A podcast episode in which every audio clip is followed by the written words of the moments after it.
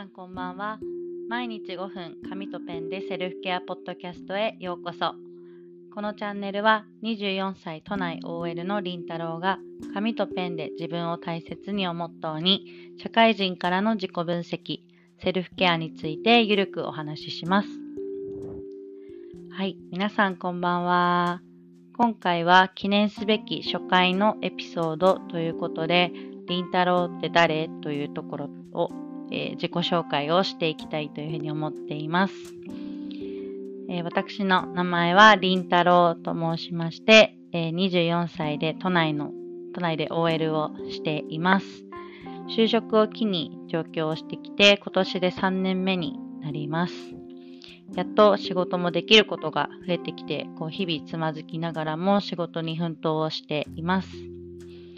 上京してすぐは20平米の 1K アパートでまあ、1年と2年いかないぐらい住んで、今年の2月に都内で中古マンションを購入をしました。いきなり中古マンションという言葉が出てきてどういうことと思われるかもしれないんですけれども、この話はまたどこかでしたいと思っています。大学は地元の大学を卒業をして、その間1年間、アメリカの大学に留学をしていたという経験もあります。休みの日は一人で過ごすのが好きで、定番のルーティンは一人で近所のカフェで作業したりとか、本を読んだ後、お風呂屋さんに行ってゆっくりのんびり疲れを取ることが大好きです。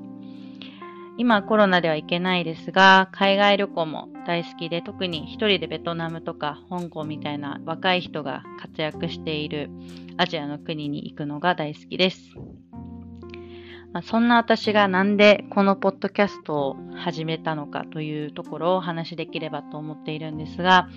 私がこのポッドキャストを始めた理由は、私のようなま同世代の方々に自分自身を丸ごと認めて人生や仕事に枠時を持てる人を増やしたいという思いがあるからです。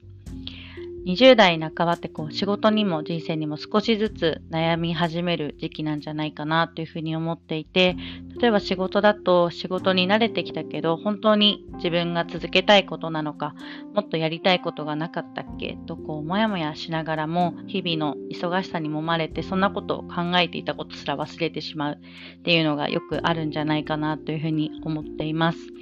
私もその一人でした。なので、こう、だからこそ自分自身を丸ごと認めて自分、人生や仕事に枠時を持てる人を増やしたいという思いが、えー、強くあります。なんでこれを伝えたかったかっていうふうに言いますと、1年前の私が自分自身を全く認められず、仕事にも人生にも希望がなかったからです。こうコロナ禍でもともとやりたかった仕事はできなくなり、平日はやりがいのない仕事を淡々と続けながら、休日は普段好きだったお風呂屋さんもカフェも行けず、本当にリアルに天井を数時間見つめるっていう日々が続いていました。そんな私でもここ1年で少しずつ習慣や考え方を変えて、今ではこうやってポッドキャストを始めたりとか、中古マンションを購入したりと、ビッグな行動ができるまでに至りました。